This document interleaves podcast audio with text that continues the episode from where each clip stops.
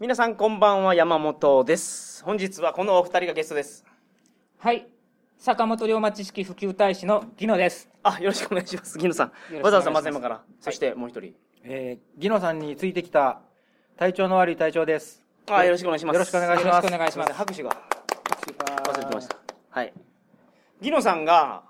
はい。なんか怒ってたんですよ今日車のい中や、で別に怒ってるほどじゃな いですよ。でもギノさんは龍馬検定の上級を取られてあの龍馬普及大使になったとはい。それを誰かがツイッターで紹介した時に「龍馬普及大使」かっこ自称って書かれてたことに対して憤慨されてたと まあ自称ちゃうわとあの、 公認やとはい、ん公認です。はい坂本、えっと、坂本龍馬記念館の公認です。はいちょっと認定証をもらっておりますので。すごい腹立ったらしいですねでもいや、そこまではないんで、で すけど、あまあでも一応やっぱりあのー、自称だったらもっとかっこいい名前にするかなっていう。はいはいはいいや、だから長いですしね。なるほどはい。はいはい。 そのお二人に来ていただい て、はい。今日はまずオープニングテーマ何の話もう、松山からこちらに来たっていうことは、はいまずオープニングテーマは必ずお土産の話から。あありがとうございます、はいまたお土産をいただけるというこはとでい。えー、ちょっとじゃらじゃら音が入る。まずは、はい、山本さんの大好きなお酒。は すいません本当にい。最近ね日本酒買ってないんですけどああ日本酒です。りがとうございますえーとね、松山のね、雪すずめっていう銘柄なんで、もしかしたらこちらでも売ってるかもしれないんですけど、あのー、えーとね、癖がない、飲みやすい日本酒です。おーいいですスッねスッスッスッ入りますんで、深崎にはもご用う意。前回いただいた日本酒めちゃめちゃ美味しかったですからね、はいあれは何でしたっけあれは、えーっと、小藤おーの辛口と2回目が超辛口かな。はい、うんで、今回は、えーっと、辛口甘口でいくと甘口の部類に入るんじゃないかなと思うんですけなるどほ、どうん。冷やでもいけますし、缶でもいけます。ありがとうございます、僕は冷やで冷やでいただいはい貸していただきますありがとうございます、もう一つ、まだあるんですか手作りです。 手作蜂の子じゃありません。安心してく嫌だな予さ感い。しかしないんですけど安心してください。これは、あの、皆さんに食べ、いろんな人に食べてもらったらは OK いもらいましたんで。はいえーっと、新生姜の佃煮です。あ生姜の佃煮はい。酒の魚に当てにすごくいいです。生姜うんあまあ、高知といえば生姜ですからね。そうちなみにこれ、はい高知県産って書いてある生姜を買って、はい料理して、高知まで自走で持ってきました。これあれですねあのなんかそうめんつゆの匂いしますね えーっと、そうめんつゆは使ってないですけど、基本的に、えーっと、みりんと、お砂糖と、醤油で味付け。で、ごまと、あの、かつお節はいを結構入れてるんで、すごい美味しいこ れよか った。よよかった。ありがとうございます僕もよかったわうん蜂とか入ってどうしようかと思ってで、ありがとうございますもう一つは、あの、帰ってからまだあるんですか帰ってから、ねはいた食べてもらいたいんですけど、あの、奥さんに言ってください。あの、私が自自ら解体しました鹿肉ですう。わで、これつけてます。もう、このまま解凍して、はいえー、片栗粉をまぶしてはい、フライしてください。あの、天ぷらみたいにこう、揚げてください。それで OK です。鹿はどうしたんですかえ、鹿、えっ、と、駆除。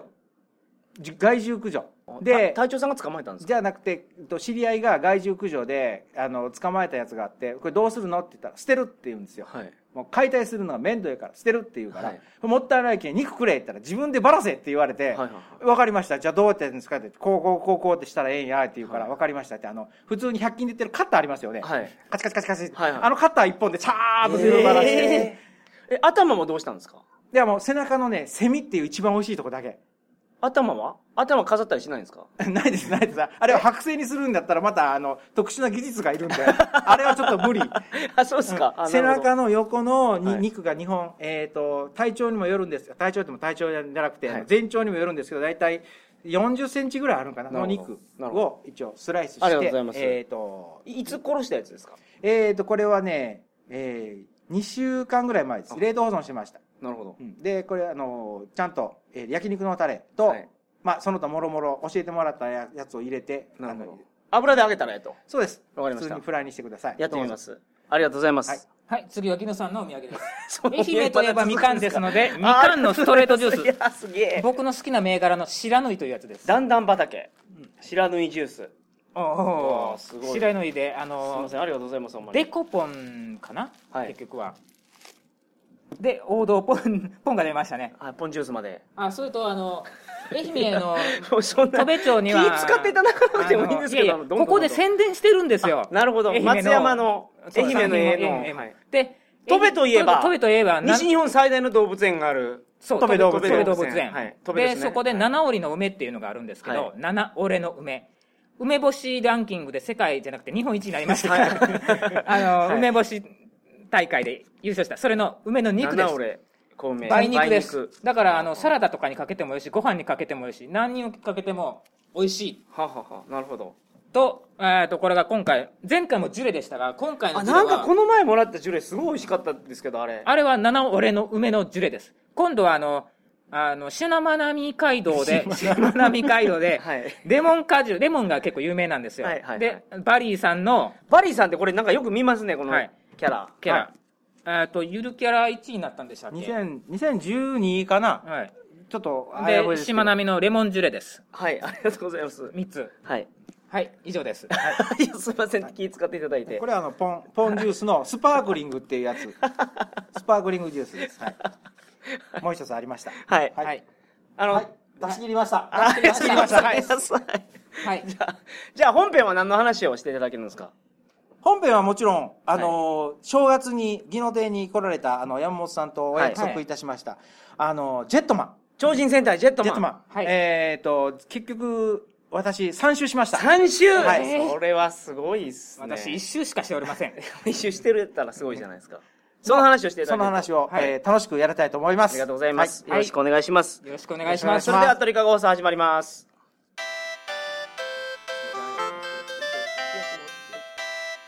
れあの冷蔵庫を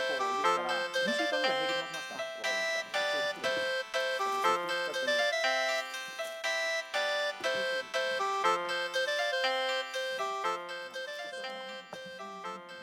改めましてこんばんは鳥かご放送第443回をお送りします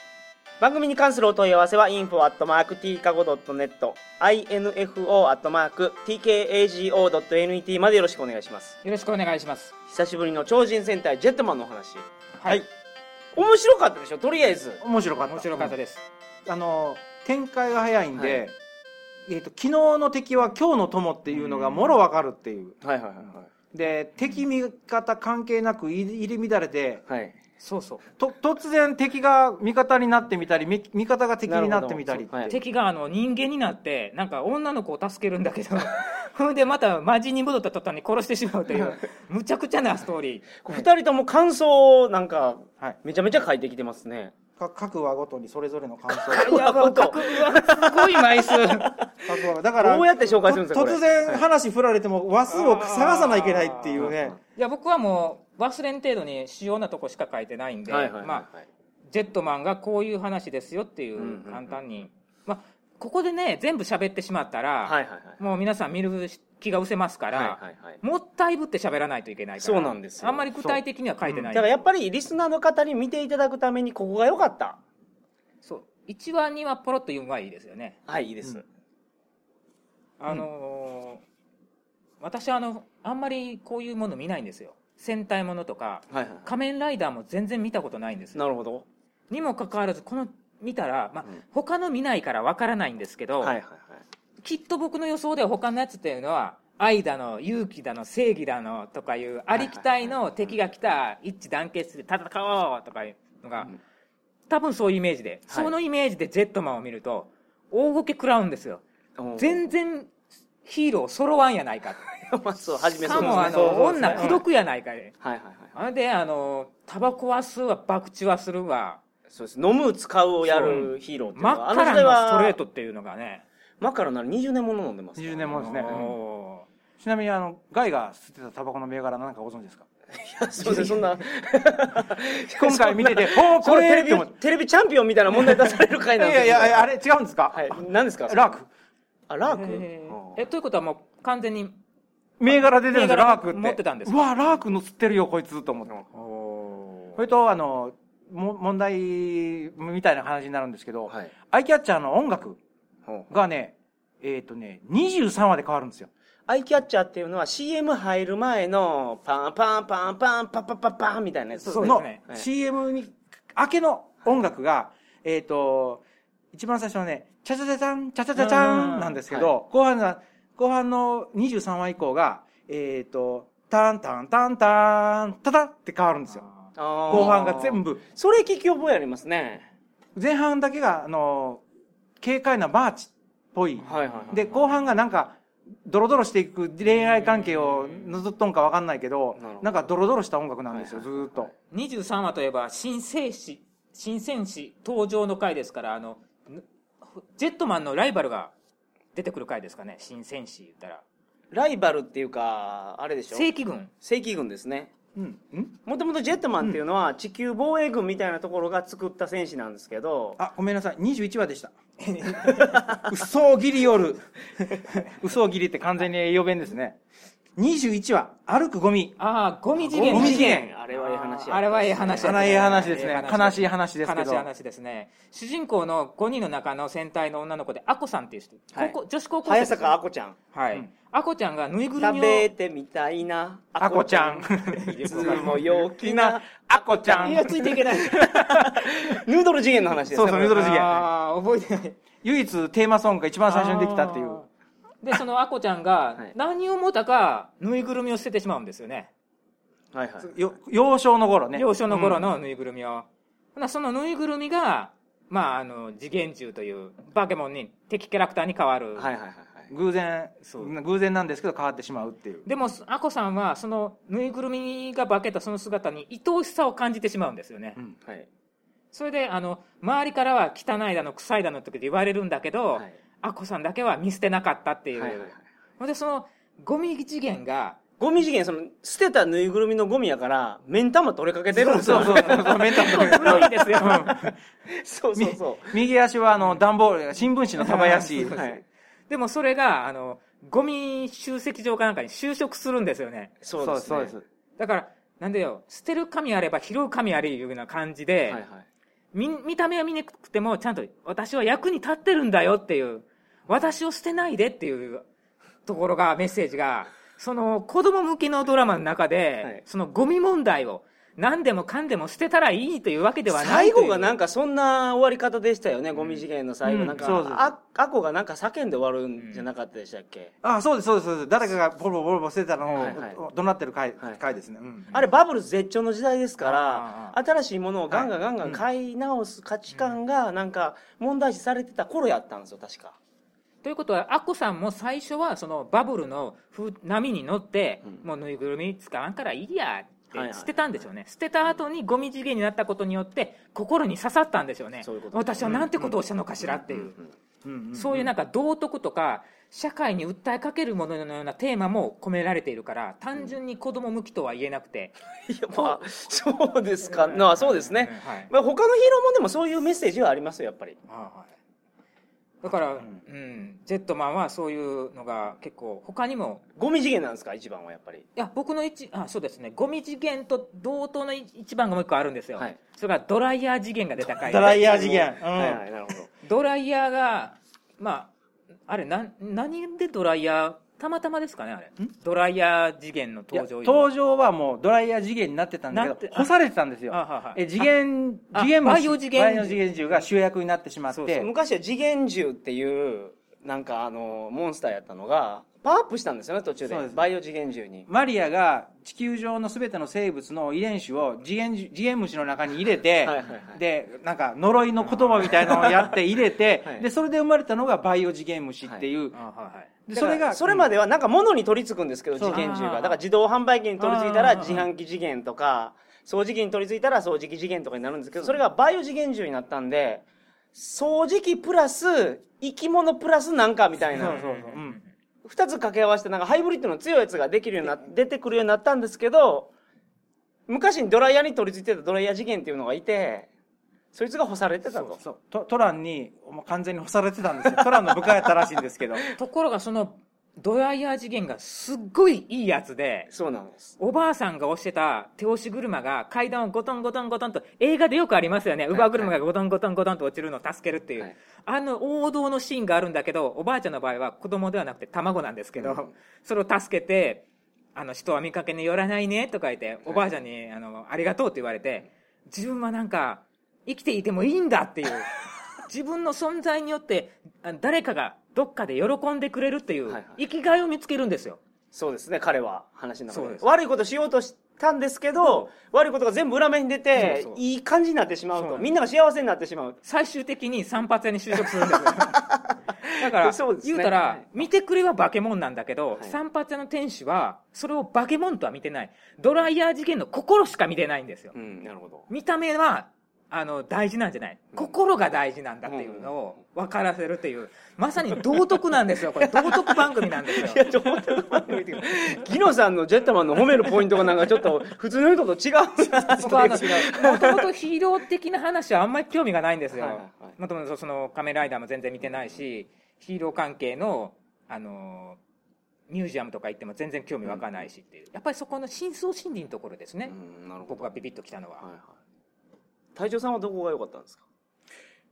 話の中で一番好きなのが、えっ、とね、あ、歩く食欲あり人間。長野県の牧場にはい行はっいて、えっとあれのね、アリバツーガっていうのが出たんですけど、あれのね、デザイン俺秀逸だと思うんですよ。その、二人ともやっぱ見るポイントが全然違いますね。あ僕デザインで秀逸ってのはやっぱりベロニカですね。あ天ベ宮ロニカいい啓太でさすんの。ベロニカもいいですね。天宮啓太監督の他の作品とか見たことがある人でしたら、もうベロニカは絶対ハマります。あーマジンベロニカ。マジベロニカ、うん。で、強い。で、グレートイカロスでは勝てないっていう、言いしめた、ガイが言いしめ、言い、言い、言い言ったぐらい強い強強敵やったっていう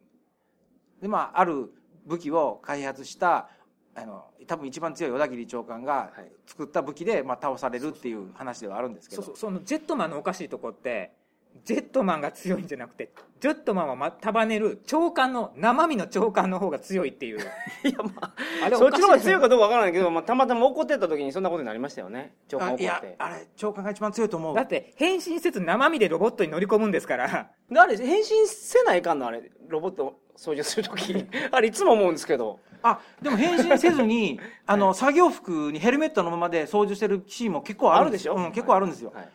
作業服っていうのは、え、作業服です。作業服つなぎ、つなぎですもつんなぎですか、うんああ、つなぎか作。業服。今日大将さん3周もしたんやったら、それはね、ハマってくれたんですね。うん、あの、さすがに第1週目見たときには、あの、見始めの、えっ、とね、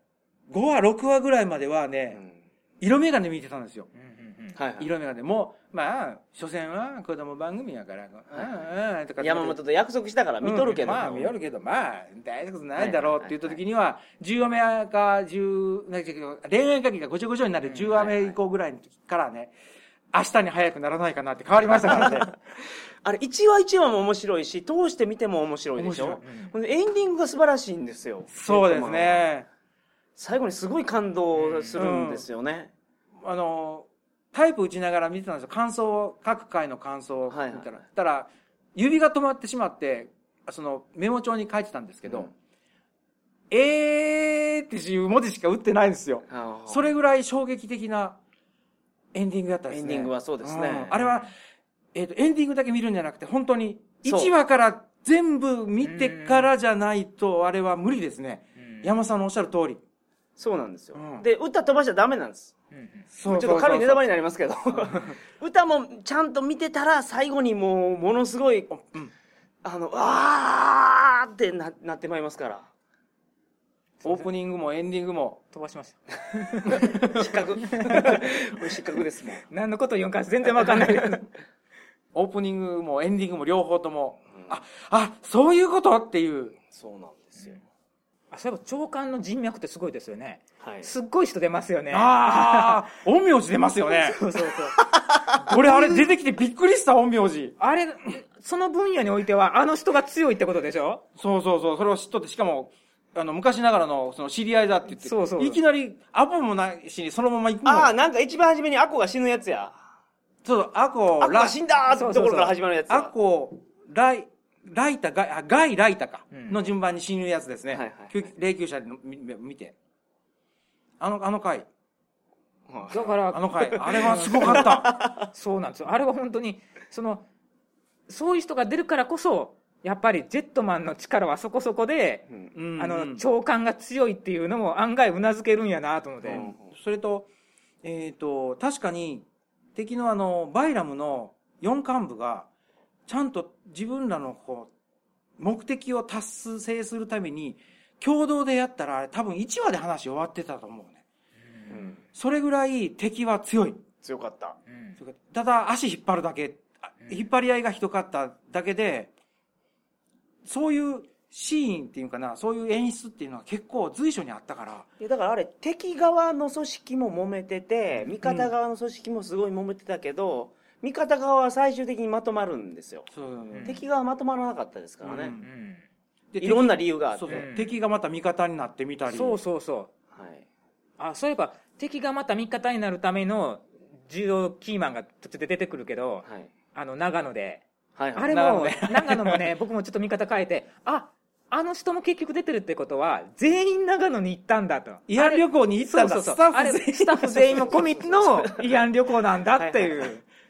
ドラマ上も慰安旅行やけど実際撮影してる側もはい慰安旅行なんじゃと思って、だからあの子供が大人に変わるとこがあるんですが、あれも大人の人も行っとるからあ慰安旅行行けてよかったねって思ったんです よかったねって なるほどね、まあ、まあドラマ上はいがみ合っとるけど実際は皆さん仲いいでしょうからねうんそうですね、うんあの今回の放送を聞いてはい皆さん見ていただけるのかどうかわからないですけど いやいやいやあのほんまに面白いですからそう僕みたいに全くそういうヒーローも見ない人でもハマれる、はいもう突っ込みたくてしょうがないといういらんところにもあの注意を向けてしまうぐらい面白いということで、まあ言うても50話ぐらいで終わりますからそうですね。51話かな。そうえーとえーと51話です、 51話ですね。羽ばたけ超人よ羽ばたけ超人よ。うん。なんで覚えてるんですかいや最後最後は覚えてますね、うん番外編が言っていいんかな、これ。あのー、あこれネタバレになるから言えなくなってしまうんですけどあの続きがちょちょっとあるんあですちょよっとありました続き見ました見ました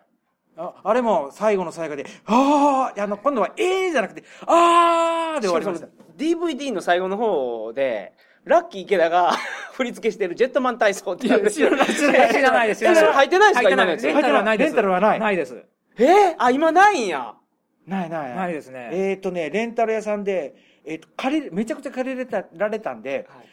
結構ディスクに傷がついてて、映らない円盤も結構あって、松山各所のとこ全部回ったんですよ。で、借りてやったけど、第、えっ、と、10巻かな ?10 巻じゃなかったですね。このジェットマン体操がまた秀逸なんであそれぜひあの見てほしいですね YouTube とかであるんじゃないかなああるんのだセルオンリーで入ってかるもんでしれないす ねね。うんでもあの、10巻目の、えっ、と、おまけ放送っていうか、が入ってるんですけど、あれも、前巻見た後に見たら、あれも、あの、ちょっと驚きとうん、ちょっとした感動がありますね。そうですうね、んいきなりあの、番外編を見ちゃダメ。いいきなり見る人はまずいないでしょうや、この放送を聞いて、まあ、見てやろうかっていう偏屈まりがいるおるかもしれないですよ。靴も降りんでいやいやいや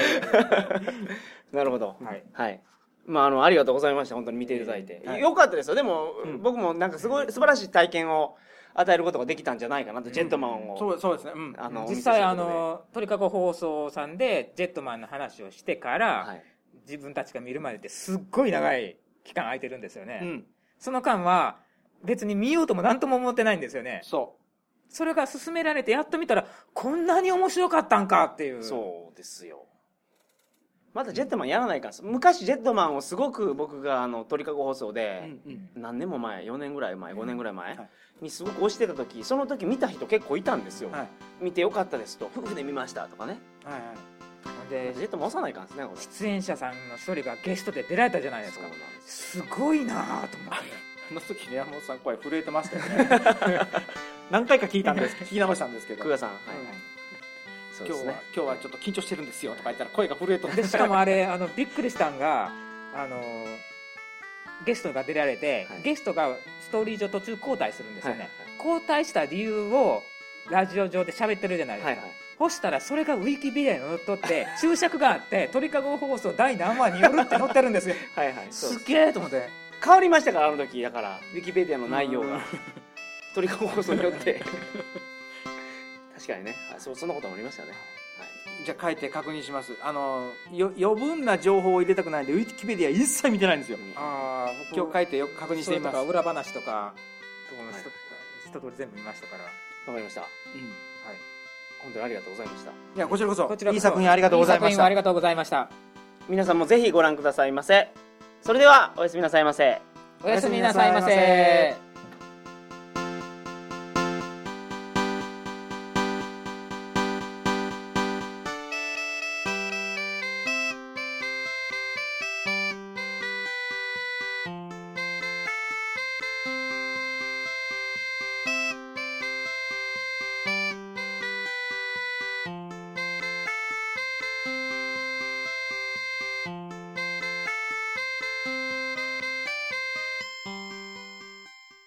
皆さんこんばんは告知をさせてください今回はですね告知のために鳥かご放送に新しく出る、えーゲストが来ていますよろしくお願いしますはい、よろしくお願いいたします。こんばんは。えー、鳥かご放送さんの方にお声邪魔させていただきましたですね。あの、歌手の教授さんでございます。えー、趣味はオナニーです。今ですね、は鳥いかご放送動画プロジェクトデレッチョの中で、はい。えー、公募デレッチョっていう番組があって、皆さん見てくれてますかねどうなんでしょうかねそこのれボケ担当、柏野教授さん。これボケ担当というとものすごいハードルが上がるんです けど、大丈夫なんですかね僕、あんなボケれてないんですけども。うん、あの、女のの子二人と、僕と柏野教授さん、今4人で世の中にある公募に応募していくという番組えやー、ってそうまですすので、ね。えぜひ皆さん見てください。ーよろしくお願いします。一番今までで会心の出来やったのは、何ですかなんですかねあの、ほとんど、あの、下ネタしか言ってないんで。最近下ネタ濃度が濃いですねあ。のおひどいもんですね。まあ、あの、大丈夫です YouTube かねの中では、あうの、ん下ネタあんまりダメなんですけど、そうなんですよの辺のギリギリを狙ってますから、そ柏う野な教んで授すさよ。ん。もう今回、あの、アップルでの配信だということでね、もう今回言い放題ということで聞いてる んで、まあ、ものすごい挟んでいこうかなと思ってるんですけども。まあこれ告知、知ですからね。あ、そうですね。告知あんですまり。はい。はい。で、11月の21日の土曜日に、はい。東京お台場の、えーカルチャーカルチャー、東京カルチャーカルチャーで鳥かごナイト2015が開催されます。おまだチケットがですね、あのー余ってるんで、ええ、前売り券をぜひお買い求めくださいまこせ。れはどちらの方でお買い求めができるんでございましょうえかっと。ね、E プラスっていうところです。いいプラス聞いたことがある。うん。えー鳥かご放送のブログからリンク貼ってますので、えっ、と、前売り券買ってもらうとね、お得なんですよ。まあ、そでれは。はい。まあ僕らとしては前売り券で全部売れた方がああ、助かるんで、そうすねはい。それはもう、いつ買うの 今でしょ。 それ言わすんですいやか、それあ の、はい一応言う、ね、振ってみようかな、みたいな。あそうんえー、イベントの中では、えー、弁護士放送、はい。えー、鳥かご放送、はい総水ラジオ、プラスナイン、はい。えっ、と、幕末偉人デレッチョ、デレッチョ恋愛心理学、おこれぐらいかな、えー、こういうのをやります。豪華 歌詞の教師さんもいつか来てくださいね、東京に。僕、いて、なんか大丈夫なんですか ね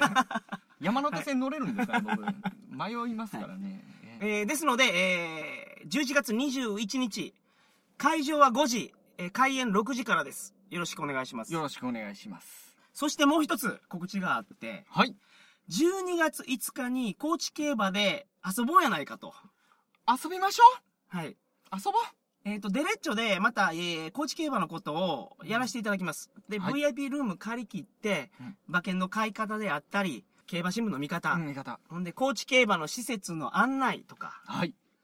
えーそういうのをやっていきますんで、ええ。えっ、と、競馬を知らない方もええ。来てくれれば、勉強できるかなと。そうです遊べるかなと思います。ええ、もう競馬にもう、あの、やったことないっていう方にもですはいねはいは、こう優しく丁寧にですね、はこうあの、手取り足取り腰 取り、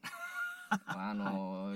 柔らかく、なるほどほっときほどいていきたいなと。まあ、デレッチョのコンテンツでやるんですけど、12月5日に収録するので、ええ、え現地に遊びに来てくれる方は、 一緒に遊びませんかというお誘いです。山の中です。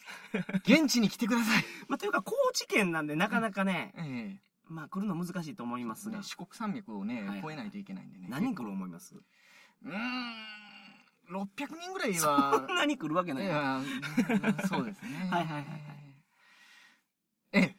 そういう形でですね、12月の5日、来たるはい。 12月の5日にですね、あの、高知競馬の方で緑豊かな場所になりますので、はいぜひよろしくおお願いいたします。お願いします。えー以上告知でした。ありがとうございました。ありがとうございました